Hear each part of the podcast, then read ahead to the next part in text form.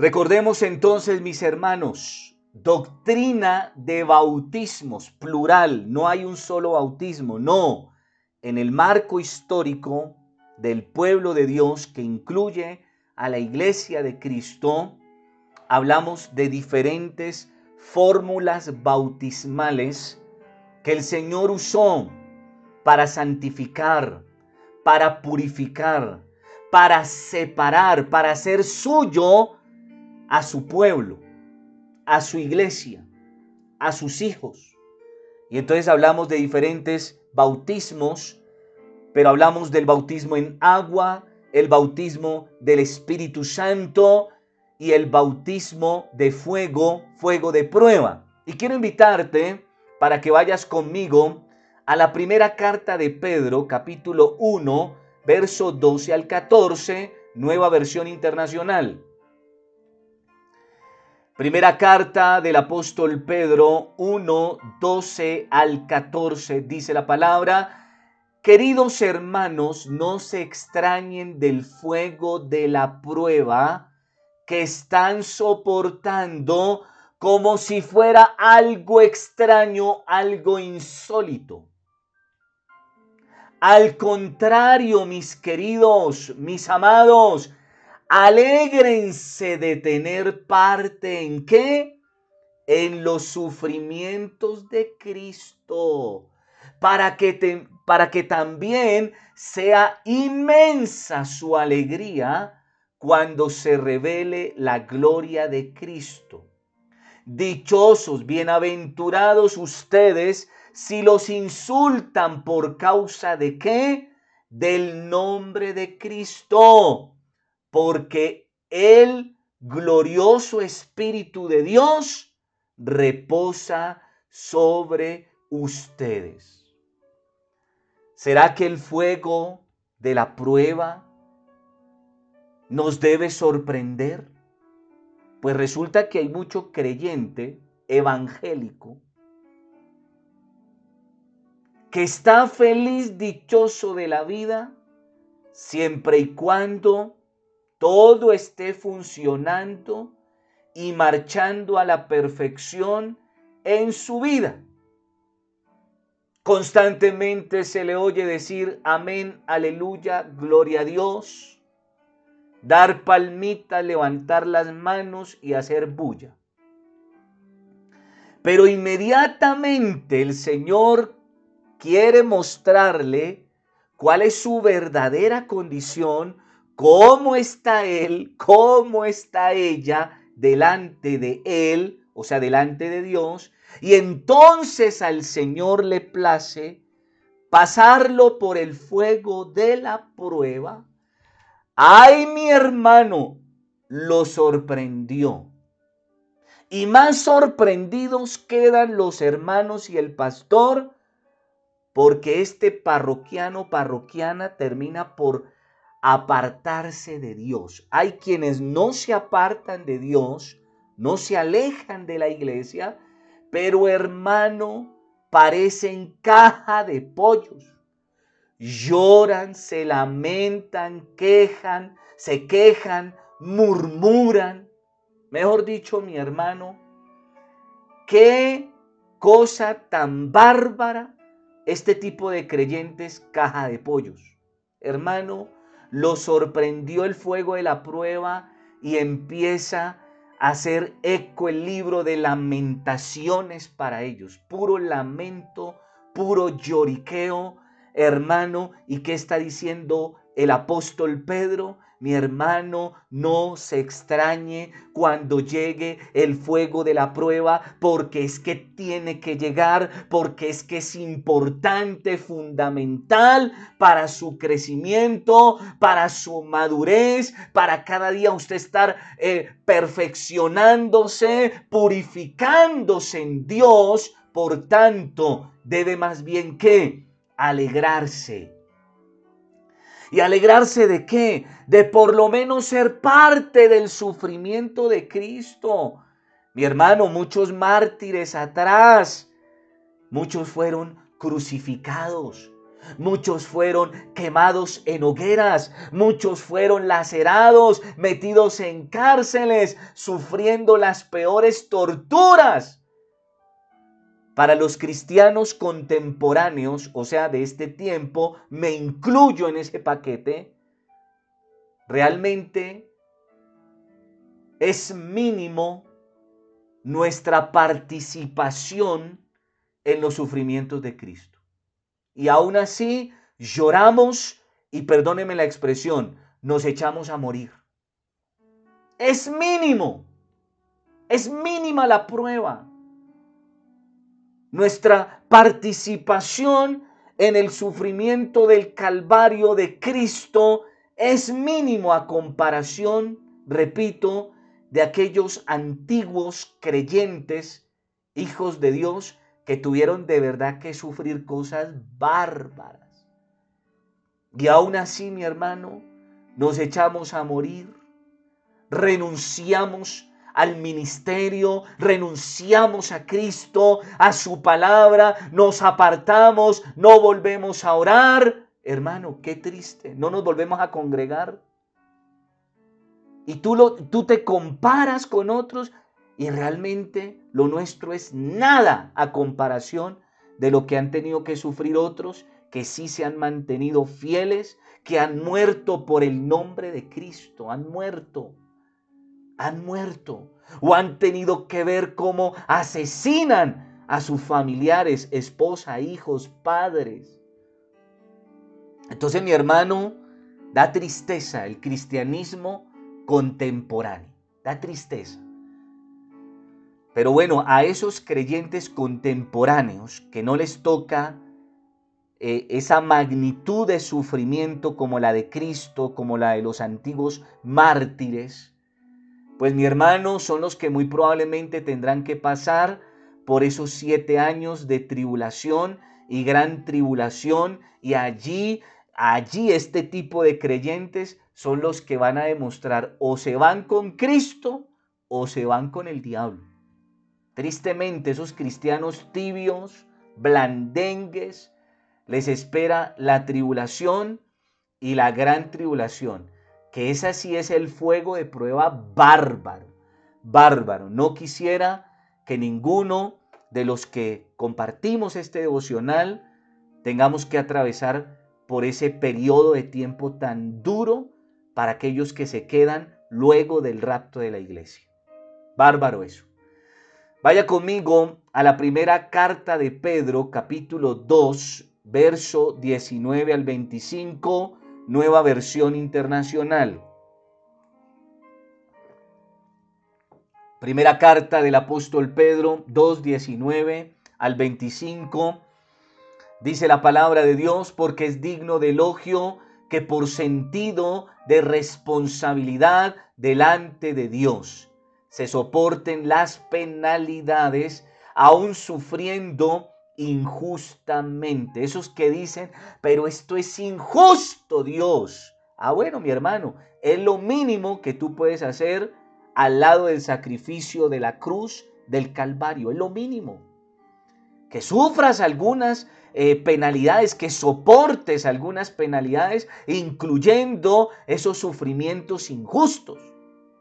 Y continúa la lectura. Pero ¿cómo pueden ustedes atribuirse mérito alguno si soportan que los maltraten por hacer el mal? O sea, ¿qué sentido tiene eso? En cambio, si sufren por hacer el bien, eso merece elogio delante de Dios. Usted se imagina cada vez que usted sufre injustamente, que lo tratan mal, que lo ofenden, bueno, que lo difaman, etc. Usted se imagina que Dios, por, por nosotros soportar eso, el Señor nos glorifica, nos honra, nos aplaude nos exalta, porque es la forma en que nosotros exaltamos a Dios, cuando bendecimos al que nos maldice, cuando perdonamos los agravios, cuando amamos al impío. En ese momento, mi hermano, nosotros estamos exaltando el nombre de Cristo. Por tanto, el que exalta a Dios, Dios lo exalta a Él. El que honra a Dios, Dios lo honra a Él. Qué hermoso eso. Continúa la lectura. Para esto fueron llamados, porque Cristo sufrió por ustedes, dándoles ejemplo para que sigan sus pasos. ¿Cómo llegamos a la estatura del varón perfecto? ¿Cómo llegamos al nivel de Cristo en esta tierra? Siguiendo sus pasos, haciendo lo que Él nos dio ejemplo de hacer. Y entonces dice la palabra, Él no cometió ningún pecado ni hubo engaño en su boca, mi hermano. ¿Y cuánto pecado todavía no hay en el pueblo de Dios, en la iglesia de Cristo? ¿Cuánto engaño, cuánta mentira, cuánta falacia hay en la boca de muchos creyentes hoy por hoy? Pero no, tenemos que vivir el ejemplo de Cristo, seguir sus pasos, como ese maestro, ese mentor, ese coach espiritual. Cuando proferían insultos contra él, no, no replicaba con insultos. En pocas palabras, nunca pagó con la misma moneda. Dice la palabra, cuando padecía, no amenazaba, sino que se entregaba a aquel que juzgaba con justicia. ¿Cuántas veces no nos hacen mal y pagamos con mal? Nos vengamos en lugar de entregarle esa situación a aquel que es justo y juzga con justicia. Eso es Dios, eso es Cristo. Dice la palabra, mía es la venganza, yo pagaré, dice el Señor.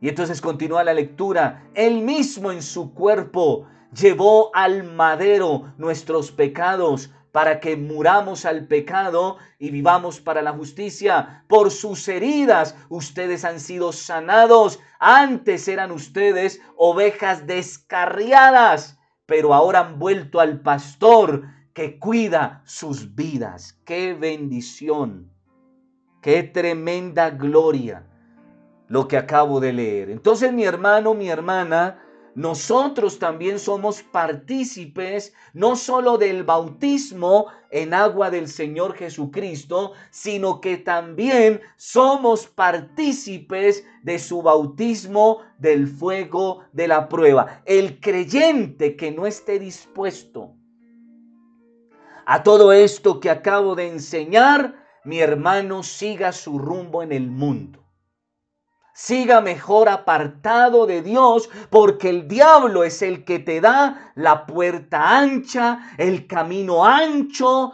todo fácil, todo a pedir de boca, todo en bandejita de plata.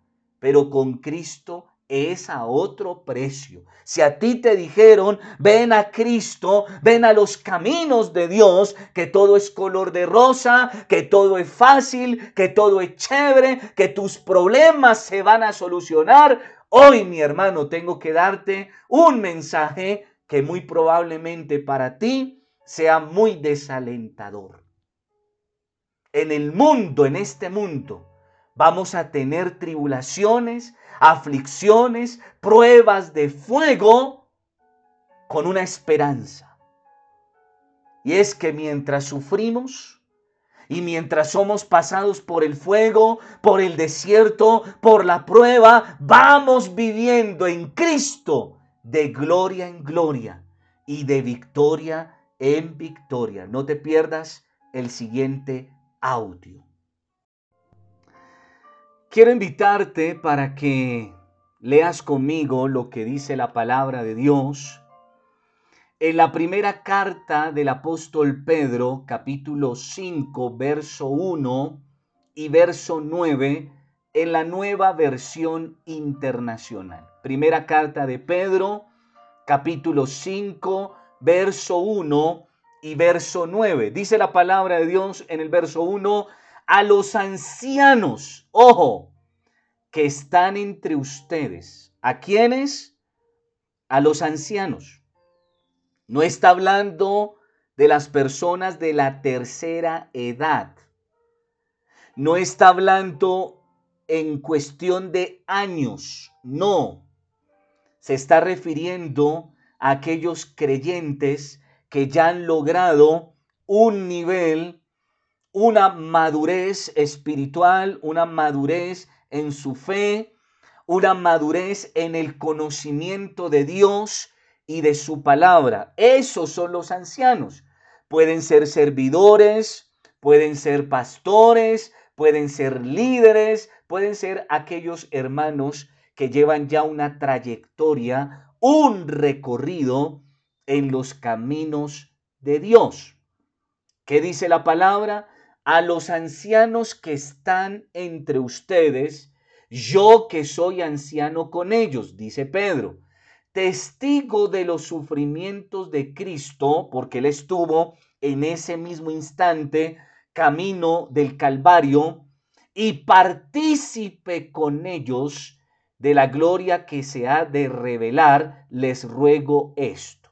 Entonces está hablando Pedro a quien a los líderes de la iglesia, a los maduros de la iglesia, siendo él uno de ellos, un testigo ocular de lo que pasó camino del Calvario, ¿cierto?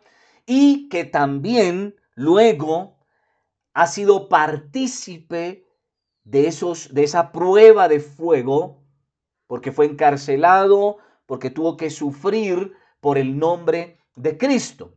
Dice en el verso 9, atención, resístanlo, manteniéndose que constantes, firmes en la fe. ¿De qué estamos hablando? De las siete constantes de todo hijo de Dios. Vamos en la sexta constante, que es el sufrimiento continuo la aflicción continua, porque es algo que nos va a acompañar hasta la eternidad, hasta el reino de los cielos. Cuando lleguemos a la eternidad con Cristo, ahí descansaremos. Ahí se habrá acabado todo. O hasta que muramos aquí en la tierra y partamos con el Señor. Por eso tenemos que ser constantes en la aflicción. Y entonces dice el apóstol, resístanlo, manteniéndose constantes, firmes en la fe, sabiendo que sus hermanos en todo el mundo están soportando la misma o quizá peores clases de sufrimiento. Oja eso, mi hermano. Las mismas o peores clases de sufrimientos. Entonces, mi hermano, no te sientas una víctima, el pobrecito, la pobrecita, por ese valle, por ese desierto, por esa prueba de fuego que estás viviendo. No, mi hermano, probablemente yo esté viviendo una peor que la tuya o igual que la tuya o algún hermano en todo el mundo puede estar pasando las mismas o peores penalidades, pruebas de fuego que tú. Entonces, mi hermano, qué lástima no contigo, con el diablo. Qué pesar no contigo, con el diablo, porque hay mucho creyente que vive de lástima. Quieren que le estén teniendo lástima, pobrecito, pobrecita. ¿Cómo sufre ese pobre mártir? Esa pobre mártir. No, mi hermano, no vivas de lástima. Lástima, repito, el diablo tristeza con el diablo, qué pesar con ese condenado. Pero no, mi hermano, siéntete victorioso, victoriosa, bendecido y bendecida de Dios por cada prueba por la que el Señor te permite atravesar, porque en ella está siendo apenas un poquito partícipe del sufrimiento de Cristo hasta ver su gloria manifestada y revelada primeramente en milagros poderosos. Y segundo, cuando Cristo se ha revelado al mundo, que tú y yo tengamos el privilegio de verlo tal cual es Él. Eso es lo que pasa, mi hermano. Y entonces hablamos del fuego del Espíritu, hablamos del fuego del bautismo, hablamos del fuego de la tentación, próximo tema que estaré enseñando, la tentación como otra herramienta de Dios para tratar nuestro carácter, para tratar nuestras vidas, pero también fuego del cielo. ¿Cómo así, Jersiton? Fuego del cielo. Sí, mi hermano. A veces creemos que el fuego del cielo viene de Dios como aquel suceso de la vida de Job. Y quiero que vayas conmigo a Job capítulo 1, verso 16, para entender un poquito esto que pasó aquí. Aún estaba este hablando, uno de los mensajeros, uno de los sirvientes de Job, cuando vino otro sirviente que dijo, fuego de Dios cayó del cielo. Ojo, fuego de Dios cayó del cielo que quemó las ovejas y a los pastores y los consumió. Solamente escapé yo para darte esta noticia, este chisme. Resulta, mi hermano, que nosotros creemos que ese fuego literalmente vino de Dios, no mi hermano. Ojo, ¿quién es el que está trayendo el mensaje? ¿Quién es el que está diciendo que vio fuego de Dios que cayó del cielo? Fue el mensajero que vino a traer el chisme, que vino a traer el cuento. Pero mi hermano, atención, porque Dios no envía ese tipo de fuego destructivo el fuego de destrucción, ese que quema, ese que acaba con todo, ese que es dañino, no procede de Dios, procede de Satanás, del maligno.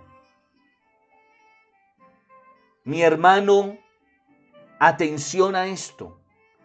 Dios no hubiera hecho eso para su Hijo para su amigo Job. Jamás. Dios no lo hace. Otra cosa es que Dios lo permite. Y atención, porque ni siquiera vino del cielo donde está Dios. Recuerden que hay tres cielos.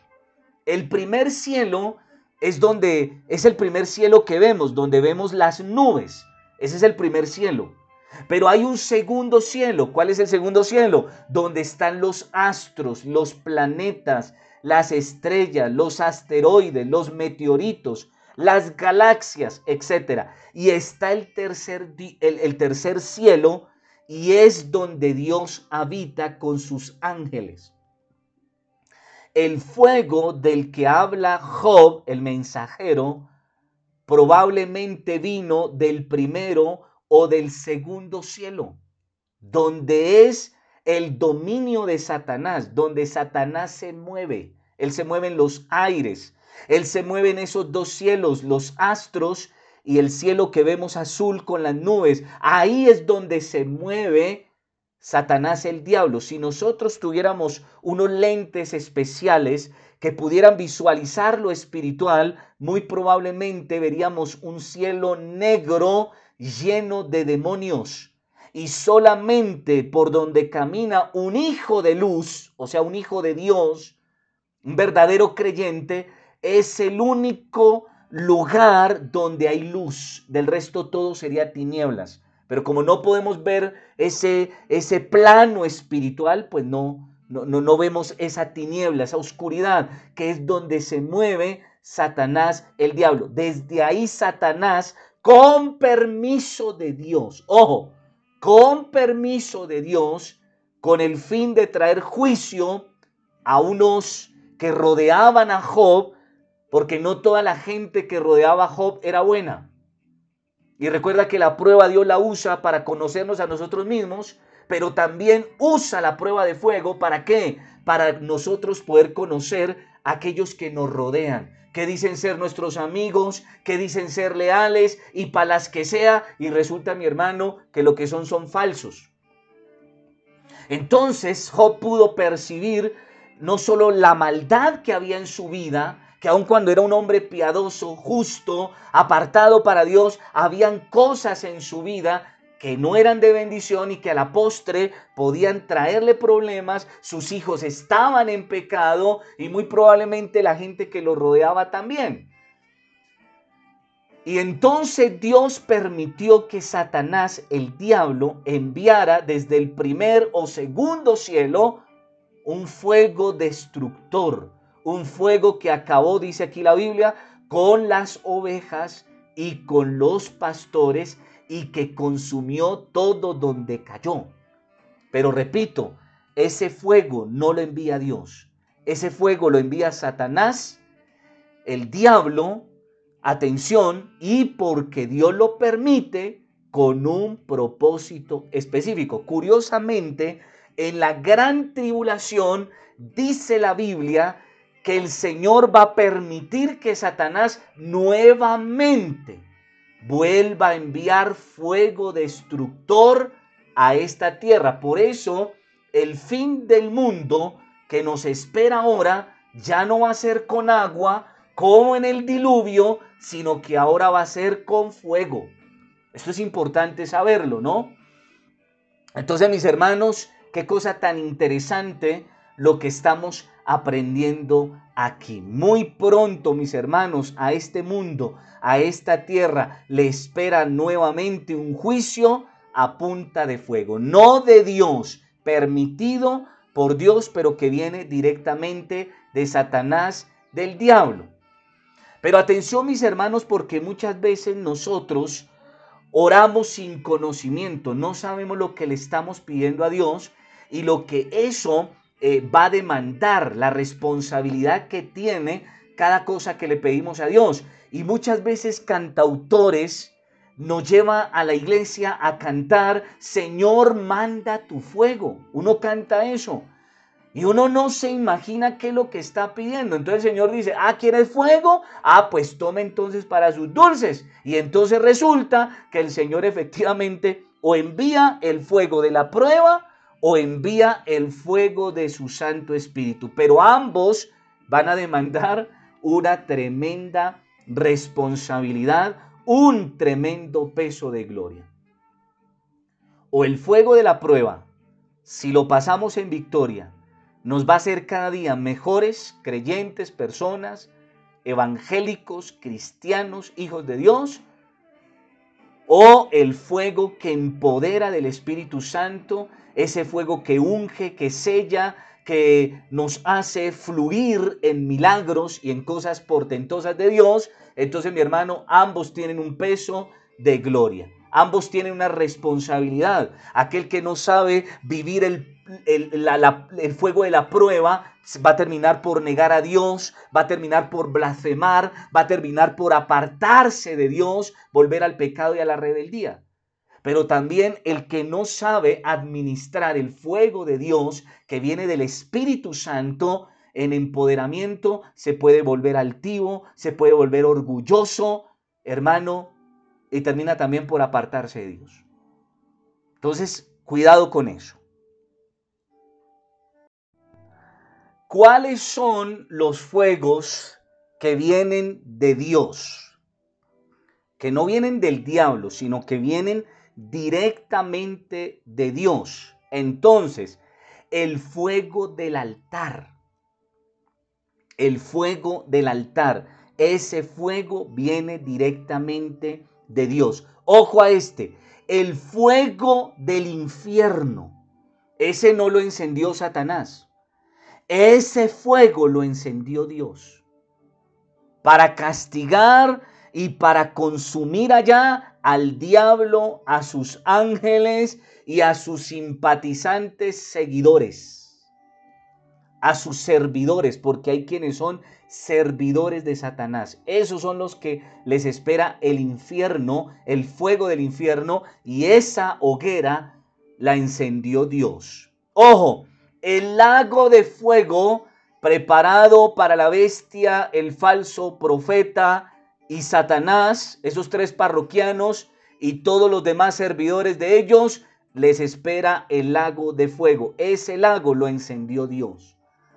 Ojo, el fuego eterno, que es el que está en estos dos escenarios, el infierno y el lago de fuego, ese fuego eterno, entonces mi hermano, es procedencia de Dios. Atención, el fuego del don de Dios, que era el que te hablaba a ti, el fuego del Espíritu Santo, que sella y empodera a todo creyente convertido y bautizado en el nombre de Jesucristo. Dice la palabra de Dios en Génesis 19:24, entonces el Señor hizo que cayera del cielo una lluvia de fuego y azufre sobre Sodoma y Gomorra. Sí, Señor, del Señor también viene cuando Él quiere un fuego o bien para curar o bien, bien para sanar, para hacer su obra o bien para destruir.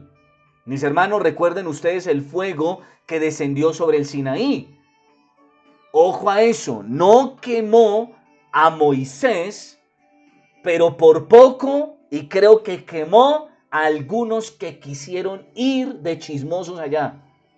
El fuego que vino sobre la zarza ardiente es un fuego que no destruye, es un fuego que aviva, es un fuego que sana, es un fuego que viene de Dios para grandes cosas.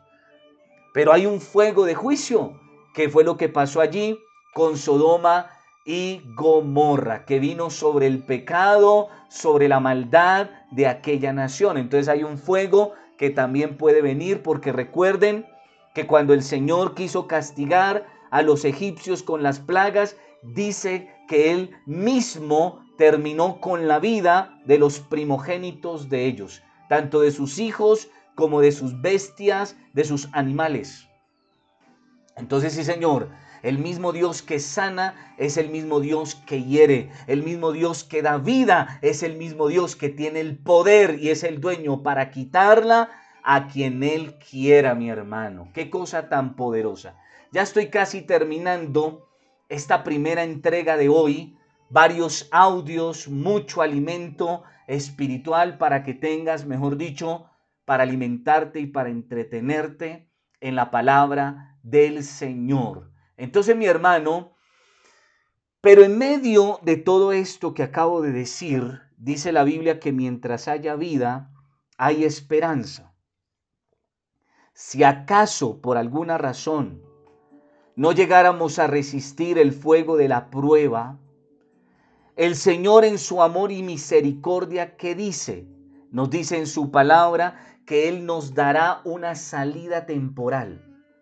O sea, no aguantaste la prueba, fue muy dura, muy difícil. Dice la palabra que Él nos da una salida. Pero atención, nosotros salimos y, como que nos volvemos a confiar y nos volvemos a relajar y resulta que no, Señor, en un respectivo momento Él nos vuelve a meter al fuego de la prueba. Recuerda que esto nos va a acompañar mientras tengamos vida en esta tierra.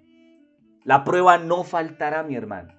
Así es que si tú saliste de una prueba y vino una victoria, vino una bendición, pero resulta que al cabo de un tiempo volviste a entrar en prueba, pues mi hermano, no te sorprendas, ni te entristezcas. Si Dios ya te sacó ileso, bendecido, victorioso de pruebas anteriores para grandes bendiciones, pues mi hermano, cada prueba será lo mismo. La pasas en victoria, Dios nuevamente te lleva a la victoria y a la gloria. No pasas la prueba, listo, tranquilo, Dios te saca por un tiempo, pero te vuelve a meter en la misma prueba anterior hasta que la pases en victoria. Cuantas veces sea necesario. Dice la palabra de Dios en la primera carta a los Corintios, capítulo 10, verso 13. Primera carta a los Corintios capítulo 10 verso 13, ustedes no han sufrido ninguna tentación, ninguna prueba que no sea común al género humano, pero Dios es fiel y no permitirá que ustedes sean tentados más allá de lo que puedan aguantar. Más bien, cuando llegue esa prueba, esa tentación difícil, Él les dará también una salida a fin de que puedan resistir. Entonces, mi hermano, hay esperanza en medio de esto eh, que uno no quisiera oír que le enseñaran y es la prueba de fuego. Aunque tengamos que pasar por el agua o por el fuego, tenemos promesas vivas de parte de Dios para cada uno de nosotros. Yo quiero invitarte para que abras conmigo lo que dice la palabra de Dios en Isaías 43.2. Isaías 43.2. Y con esto termino la entrega de hoy y no te pierdas las próximas entregas que van a estar quizás mejor de buenas que las de hoy. Isaías 43.2 dice la palabra, cuando cruces las aguas, yo estaré contigo. Ojo, cuando cruces los ríos, no te cubrirán sus aguas. Cuando camines por el fuego, no te quemarás, ni abrazarán, ni te abrazarán las llamas. Qué tremendo eso. Entonces, mi hermano, mientras tú y yo seamos fieles a Dios, y permanezcamos bajo su gloria, bajo su cobertura, mi hermano, vamos a pasar por las aguas de, de la prueba, por las pruebas de agua, bautismo, purificación, santificación, hermano, y el Señor nos sacará en victoria nos sacará para gloria, nos sacará para grandes cosas. Pero aún cuando venga la prueba de fuego, mi hermano, mientras estemos protegidos por la gloria de Dios, mi hermano, no nos vamos a quemar, esas llamas no nos van a consumir, no nos van a abrazar, sino que van a terminar en cosas grandes para nuestras vidas. Les bendigo la paz de Cristo esté siempre en sus corazones, en sus vidas, y su gloria te arrope a ti y a los tuyos en el nombre poderoso de Jesucristo. Hasta una próxima oportunidad.